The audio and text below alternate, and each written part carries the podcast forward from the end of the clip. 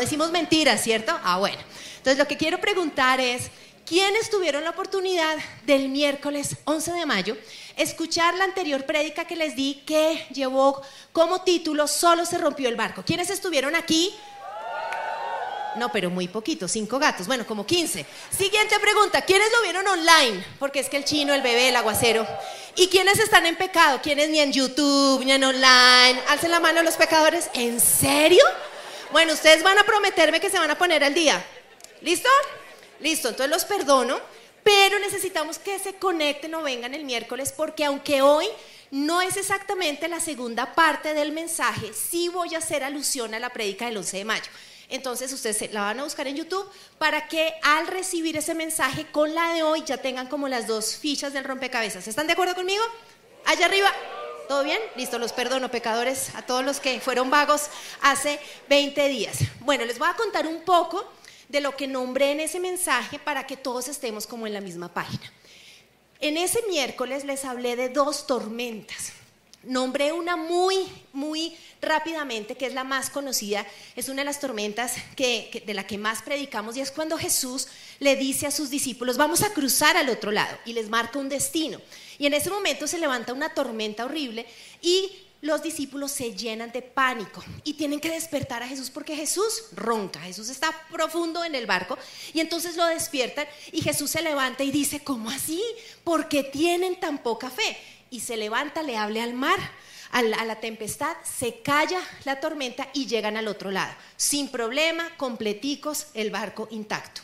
La segunda tormenta que les hablé ese miércoles y de la cual profundicé, no está Jesús en esa tormenta. El protagonista es Pablo. Pablo es encarcelado, ha sido azotado y tiene que ir a Roma. Y entonces está en un barco con 276 hombres. Dios le dice, necesito que vayas a Roma y va en ese barco. Y se levanta una tormenta, pero una tormenta de una noche como la de Jesús. Esta es una tormenta de 14 días. Durante dos semanas no tienen que comer, tienen que arrojar al mar una cantidad de carga para que puedan tratar de salvar la vida. Y la historia es muy compleja porque finalmente se estrellan con un banco de arena, la popa y la proa se destruyen y todo el barco queda hecho a pedazos y los 276 hombres con Pablo llegan a la orilla agarrados de los pedazos del barco. En medio de todo lo que se rompe, finalmente el propósito de Dios se cumple. Hoy vamos a hablar de una tercera tormenta, o sea, Dios me tiene así, me llaman Natalia la meteoróloga, ¿cierto? Estoy como en un fluir de tormentas, pero es que Dios me tiene estudiando las tormentas. Y vamos a ver otro tipo de tormenta, pero antes de decirles esta nueva, quiero poner como base varias cosas, iglesia. Lo primero es que tú y yo necesitamos aprender a distinguir en qué tormenta estamos en nuestra vida.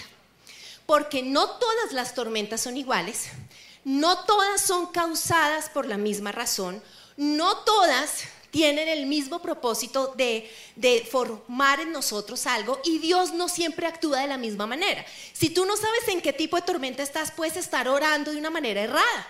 Necesitamos saber yo en cuál estoy. ¿Estoy en modo Jesús discípulos? ¿Estoy en Hechos 27 o estoy en la que hoy les voy a hablar? Por ejemplo, si estamos en una tormenta como la de Jesús y sus discípulos, es una tormenta muy dura, pero es de corta duración.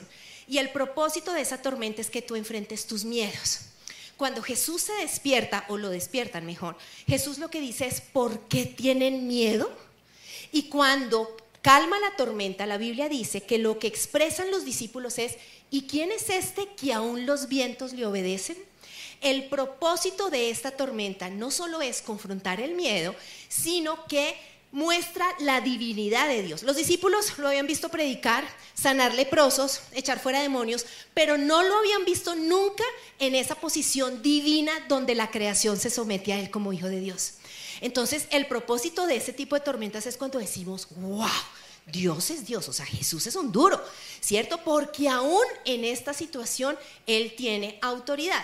La de Hechos 27 no es eso, porque es una tormenta de 14 días. Es cuando tú y yo no enfrentamos una prueba difícil, sino una temporada difícil. Sales de una, llega otra. Sales de otra y dices, me gradué. No, vuelves a empezar. Y uno dice, ¿cuándo se acaba esta prueba? Es una prueba donde pierdes cosas. Los marineros arrojaron todo para tratar de aligerar el peso del barco. Incluso pierdes lo que más considerabas que te daba seguridad y terminas sobreviviendo en un naufragio, pero agarrado de un pedazo roto, aún tu corazón roto. Pero llegamos allá y es una prueba en la cual se pone a prueba nuestra fe y confianza en Dios a lo largo del tiempo. No es una prueba a corto plazo, es una prueba que uno dice, wow, está siendo más larga, pero Dios pone a prueba nuestra confianza en Él y su autoridad. Hoy vamos a estar hablando acerca de qué pasa cuando yo soy quien ocasiona la tormenta. Es muy diferente a estas dos anteriores. Dios le dice a Jonás algo. Le dice, quiero que vayas y prediques en Nínive. Ese era el destino que Dios estableció para Jonás. Pero Jonás desobedece. La Biblia dice que tomó sus ahorros, se fue al puerto, tomó un tiquete y se montó en un barco en dirección totalmente contraria a Nínive. Él desobedeció, fue necio. Él dijo, yo tengo un plan, yo no quiero ir a Nínive, yo tengo mi propio Y la Biblia nos cuenta que se levantó una tormenta absolutamente fuerte, que los marineros empezaron, como en Hechos 27, a lanzar las cosas, a aligerar el peso, tiraban, tiraban cosas, empezaron a, a rezar, no eran creyentes, entonces cada uno a su Dios empezaron a rezar y estaban desesperados porque Jonás había causado la tormenta.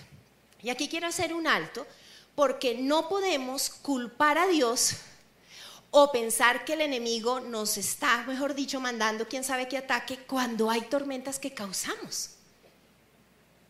Hay tormentas de oposición como la de Hechos 27 que tienen que oír en YouTube. Pero hay tormentas que es mi desobediencia a Dios. Mi necedad hace que se levante una tormenta. Y a veces estamos en pataleta con Dios. ¿Por qué me pasa esto? Cuando yo causé la tormenta. Ese es el ejemplo de Jonás. Dios le dio una tarea a Jonás y Jonás hizo su propio plan. La pregunta que Dios nos está haciendo este fin de semana a todos es, ¿existe un área en la que Dios viene diciéndonos algo y estamos huyendo de Dios? ¿Hay en algún aspecto de tu vida algo donde Dios te dice, quiero que hagas esto y nosotros estamos comprando en el puerto un tiquete y nos queremos ir a otro lado, estamos haciendo nuestro plan y estamos escapando de Dios? El Nínive de Jonás era el Roma de Pablo. Tanto Nínive como Roma no eran destinos chéveres. Dios no los está llamando a Hawái. ¿Sí? O sea, ir a Nínive era tenaz. Imagínense que Nínive era conocida como la ciudad sanguinaria, la más sanguinaria de ese tiempo. Los ejércitos que tenían guerras con ellos evitaban entrar en combate porque eran conocidos porque tomaban los prisioneros de guerra y los torturaban, eran demasiado crueles. Por eso Jonás no quiere ir. Pero si voy a la tormenta de Pablo, Roma no era un buen destino para Pablo, porque Pablo había sido encarcelado, azotado, había 40 hombres que habían hecho un ayuno para matarlo, es decir, ambos tenían un destino difícil. La diferencia es que Pablo obedece a Dios, Jonás desobedece. ¿Sabían que a veces los llamamientos de Dios a nuestra vida son incómodos? Nosotros queremos que Dios siempre nos llame a cosas guau. Y Dios dice, no, vas a Nínive. y uno dice, no, es que me pueden matar, es que te necesito allá. Nosotros esperamos que siempre Dios nos llame a algo fácil. Pero cuando Dios te llama, te incomoda te saca de una zona de seguridad que tienes porque hay un propósito específico contigo. Entonces, ¿cuál es el Nínive para ustedes y para mí?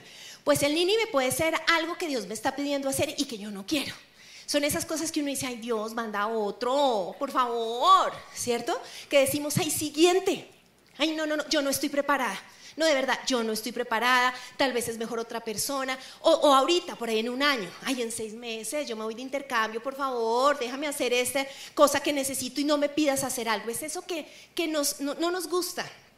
¿Por qué? Porque nos saca de ese lugar de pues de seguridad que hemos tenido, nos puede poner en peligro, nos, nos genera inseguridad, es algo que no nos gusta hacer, es algo que queremos que Dios le pidiera hacer a otro, pero no a nosotros. Sin embargo, Dios nos llama en medio de esa incomodidad. Y Jonás nos muestra que aunque querramos huir, Dios siempre nos encuentra donde escapamos.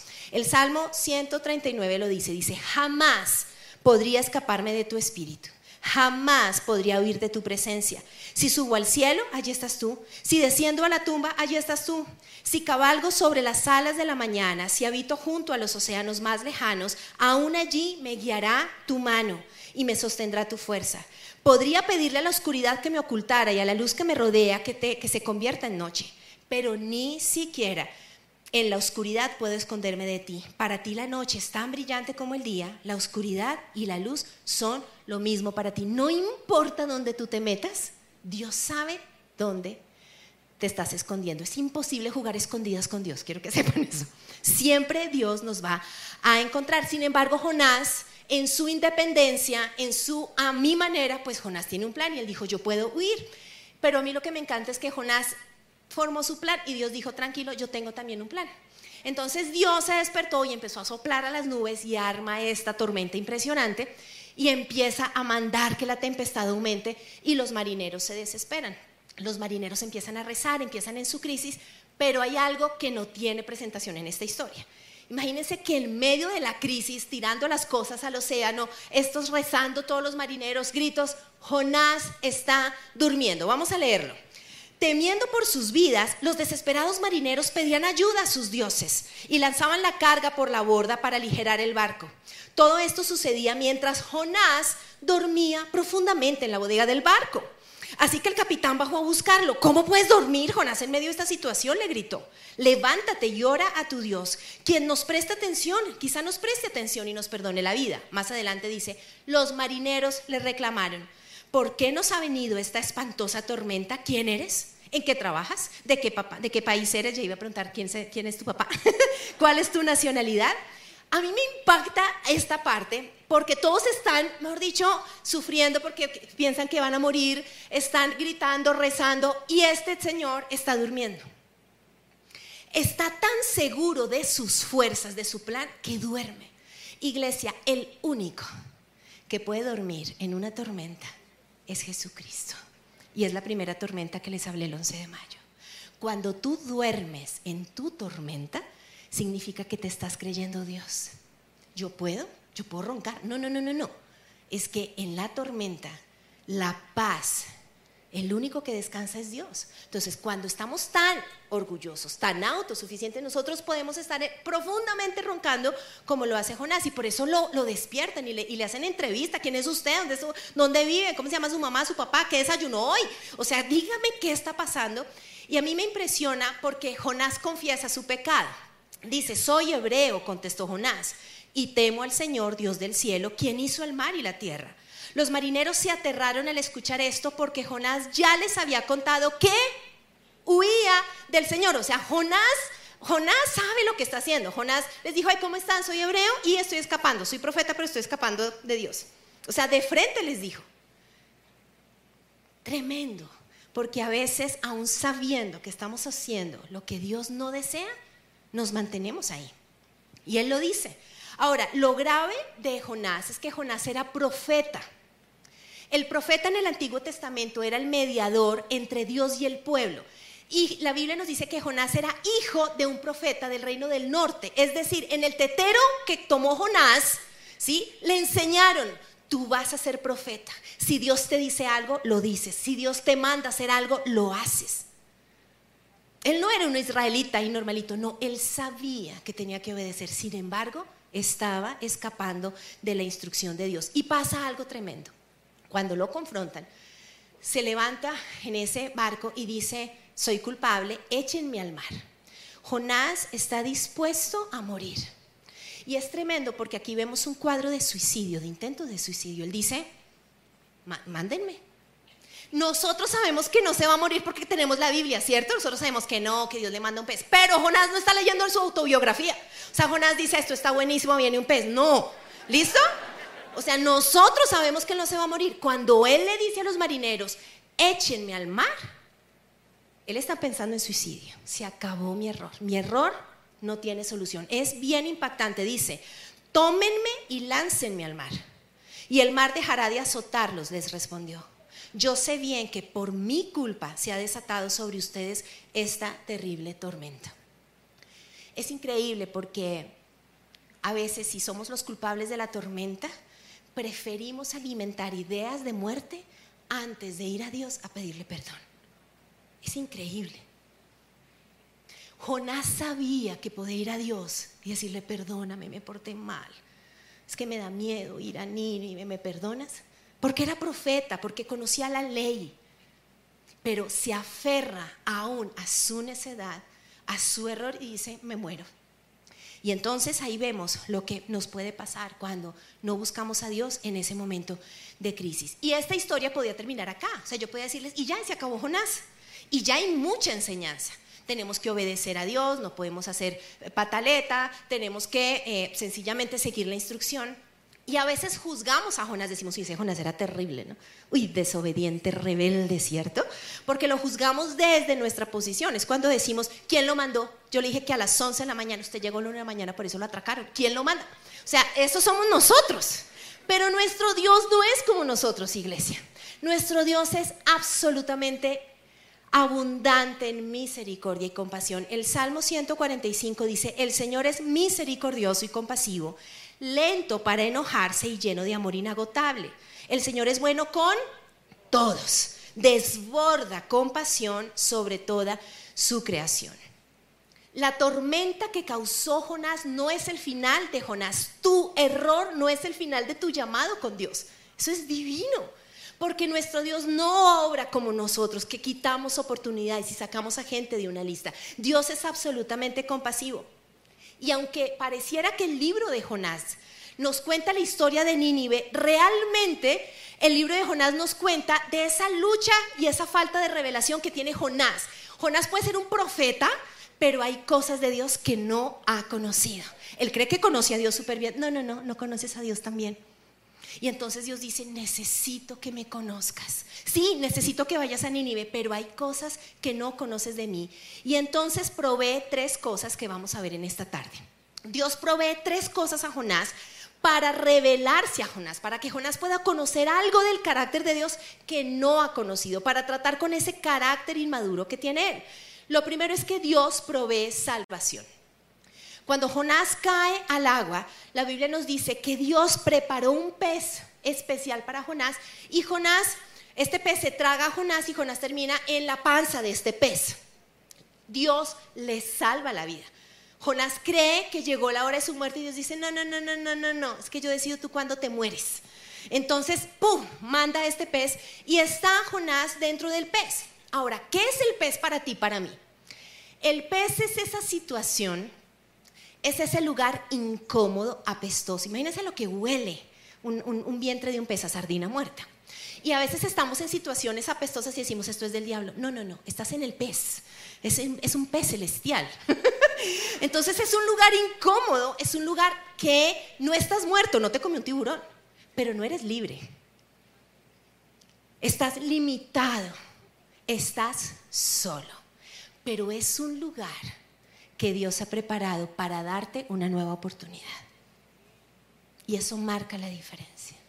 No te gusta estar allí, no entiendes, pero estás en un lugar de oportunidad, porque es en el pez donde Jonás pide perdón, donde Jonás se rinde y lo más lindo es donde vuelve a hacer un pacto con Dios de yo te voy a obedecer, yo te voy a servir a ti como tú decides yo lo voy a hacer. Jonás 2 ah, nos cuenta esto. Jonás oró al Señor su Dios desde el interior del pez y dijo, en mi gran aflicción clamé al Señor y él me respondió.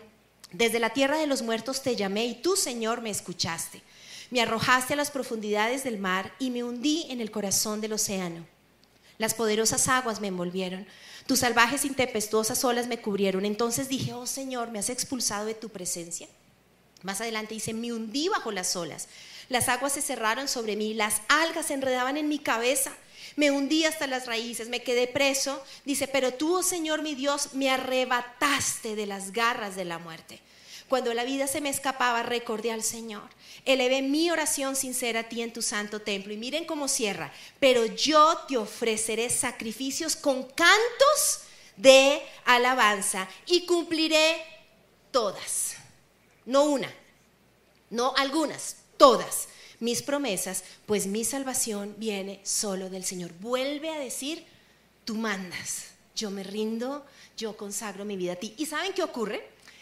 el versículo siguiente dice, entonces el Señor ordenó al pez escupir a Jonás, sobre la playa. Si tú causaste la tormenta, para llegar a la playa solo tienes que hacer una oración de arrepentimiento. Tú te arrepientes y Dios ordena a esa situación que te vomite. Nunca pensé que el vómito nos gustaría tanto y es increíble, ¿cierto? A una oración de arrepentimiento y estamos con vida en la costa en tierra firme. Y ahí Dios le vuelve a hablar. Hasta este momento Dios estaba callado. Dios le dio una orden y vemos que Jonás se hace loco, Jonás ora, Jonás habla, pero ya en la playa Dios le habla. ¿Y qué le dice? Ve a Nínive.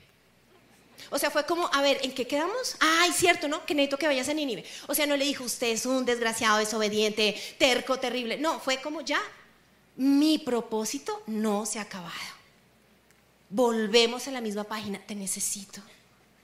Tu pecado, tu error, tu necedad, no acaba tu propósito con Dios. Dios es absolutamente maravilloso. Y entonces te dice, necesito que te vayas a Diribe. ¿Por qué? Porque Dios no acepta ni huidas ni renuncias.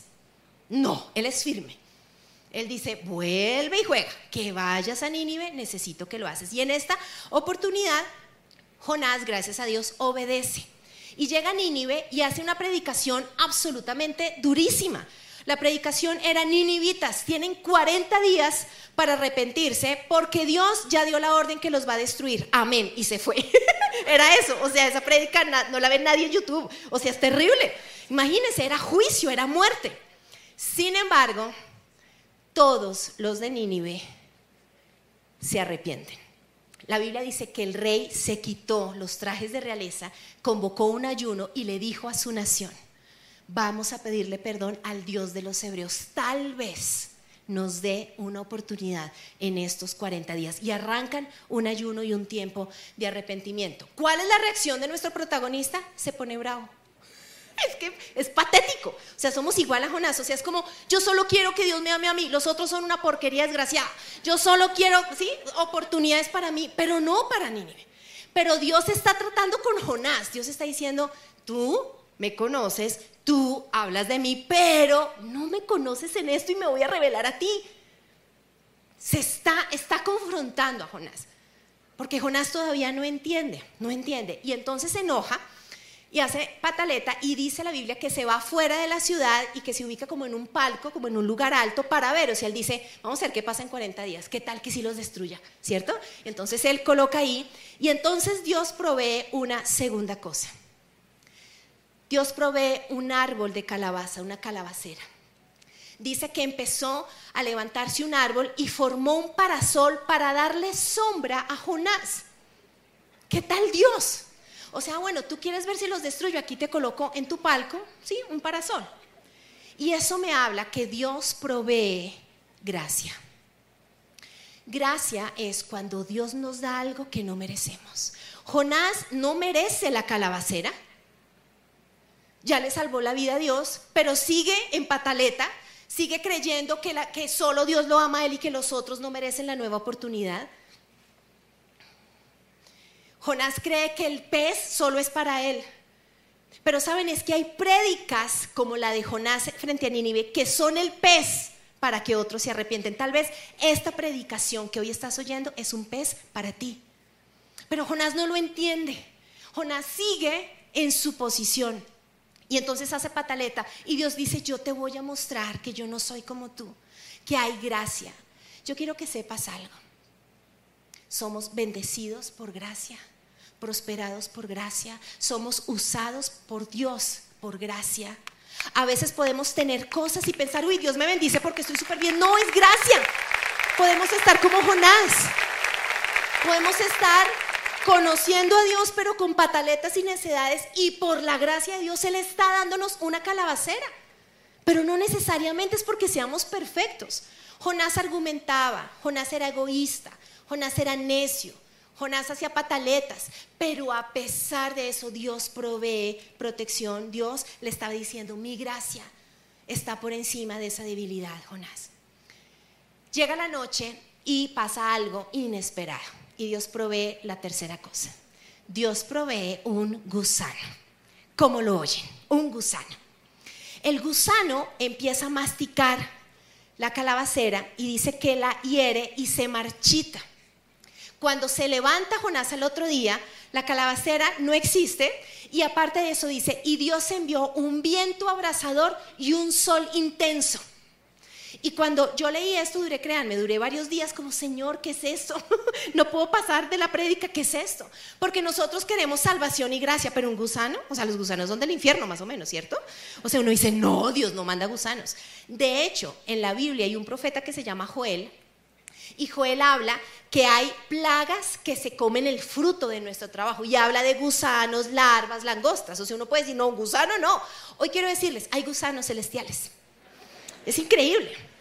Y así como tú y yo tenemos que discernir en qué tipo de tormenta estamos, tú y yo tenemos que discernir si estamos en un tiempo de despojo, si es del enemigo o si es Dios confrontándote. Lo tercero que Dios provee se llama formación. Un cristiano maduro no puede depender solo de salvación y gracia, iglesia. Para tú lograr madurez necesitas ser formado. Y el gusano, el calor intenso y el viento era algo que Dios estaba mandando a Jonás para decir, ¿qué sale? Si pasa esto, ¿qué sale? Es una confrontación, ¿qué sale de ti? ¿Y qué salió? Queja, enojo, todos los problemas de carácter. A veces Dios permite que eso que nos dio se ha quitado y no entendemos, porque no es fácil. Dice que Jonás se insoló, se informó del sol tan impresionante. Pero a veces en esas temporadas es Dios diciendo, te necesito pulir. Tú no puedes decir que eres un profeta que habla de mí si no tienes mi carácter. Hay cosas de mí que no conoces, Jonás. Y para llegar a Nínive te necesito conociendo mi corazón y que mi carácter esté en ti. Y en ese momento, en medio de toda la dificultad, Dios le vuelve a hablar a Jonás. El Señor le dijo, tú te compadeces de una planta que sin ningún esfuerzo de tu parte creció en una noche y en la otra pereció Jonás, y de Nínive, una gran ciudad donde hay más de 120 mil personas que no distinguen su derecha de su izquierda y tanto ganado, no habría yo de compadecerme. Lo que Dios le está diciendo es, Jonás, yo tengo un propósito con Nínive, pero tú necesitas tenerme a mí. Tú necesitas una compasión que no tienes. Y con esto te estoy enseñando compasión, con esto te estoy enseñando misericordia, gracia. Iglesia, tu error no es el final de tu historia. Tu escondite no es el final de tu historia. Dios va a extender siempre esa oportunidad. La Biblia dice que te caes y Dios te levanta una y otra vez, pero la formación es muy importante. ¿Por qué? porque estamos en un tiempo donde nuestra amada nación es como Nínive, llena de mucha necesidad. Y la pregunta es, ¿qué Jonases van a enviar el mensaje? ¿Qué clase de Dios va a conocer nuestra sociedad? Tenemos el carácter de Dios, tenemos esa revelación de Dios que nos falta porque estamos en un tiempo donde nuestra nación, así como Nínive, necesita ser salva. Y quiero pedirles que se pongan en pie y vamos a, orar juntos.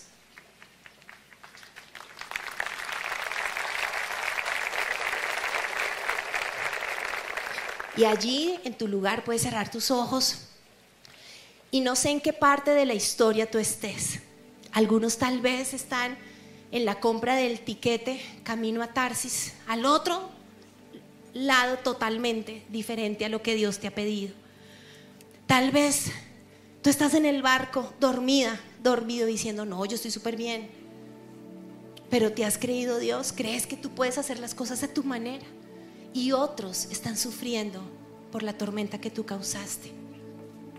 Pero tal vez tú sabes que la embarraste tanto que has pensado en el suicidio. Y estás en ese borde del barco diciendo, ¿saben que ya? Yo soy el culpable. Yo acabé mi matrimonio, yo acabé la relación con mis hijos, yo ya no tengo ninguna salida y estás alimentando pensamientos de muerte. O tal vez estás en la barriga de ese pez que has visto como un lugar del enemigo, pero hoy quiero que sepas que es el lugar donde Dios te está llevando para que te rindas. Sí, no eres libre, sí huele a sardina muerta, pero tienes una oportunidad de rendirte tienes una oportunidad de decirte perdóname. Tienes una oportunidad de decirte te necesito, yo te voy a cantar a ti. Tú eres mi salvador, yo quiero buscarte a ti. Señor, hoy oramos. Porque nuestra oración y deseo es que limpies nuestra vida, Señor.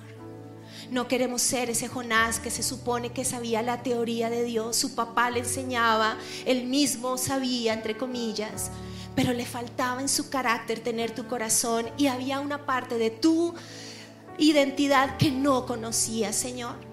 Yo te pido que hoy tengamos sed para conocerte al Dios vivo y real, a ese Dios que no se rinde, a ese Dios que tiene compasión, a ese Dios que inventa peces para salvarnos una y otra vez. Hoy, Señor, clamamos que podamos hoy rendirnos adentro de este pez y que ordene, Señor, que seamos vomitados. Queremos llegar salvos a la playa, pero hoy nos rendimos. Hoy te decimos, ok, desobedecí, ok, me he hecho el loco, estoy escapando de ti. Yo quiero volver a ti, Señor. Y Señor, yo te pido que, que podamos ser agradecidos por la calabacera que tú nos has dado porque a veces pensamos que tu bendición es porque hemos sido guau. Y Jonás no era guau. Pero eras tú diciendo es que a pesar de yo te he guardado. Y hoy le vas a dar gracias a Dios por esas calabaceras que Él ha dado. Señor, gracias porque tú me sanaste por gracia, porque tú me has usado por tu gracia, porque tu provisión no ha faltado, es por tu gracia, Señor. No es porque yo sea perfecto, porque hay áreas en mi vida que no están bien, pero es tu gracia ese parasol que me ha cubierto por tu gracia, Señor. Hoy te pedimos perdón si queremos recibir de ti algo y no pensamos en los demás. Si creemos que somos mejores que otros, que nuestro pecado no es tan grave como el del otro, Señor, perdónanos. Perdónanos, Señor. Pero hoy clamamos, Señor, que podamos tener esa revelación y que aún nos dejemos ser formados por ese gusano que incomoda, que no nos gusta, que tal vez nos ha robado y así ha marchitado cosas que amamos. Pero Señor, yo hoy quiero ver ese gusano como eso que estás usando para que yo te conozca más, para tener un encuentro real contigo, para dejar de confiar en mí y buscarte a ti. Gracias por amarnos, gracias por no rendirte, gracias por extender, Señor, siempre tu amor inagotable para rescatarnos y redimirnos. Gracias por ese amor eterno. Gracias, Señor. Qué precioso es tu amor, infinito como el cielo es tu amor. Oh, qué precioso es tu amor, extravagante y firme como las montañas. Oh, qué precioso es tu amor, no conoce las fronteras, es tu amor. Qué precioso es tu amor, inagotable y sobrepasa aún las nubes. Oh, sus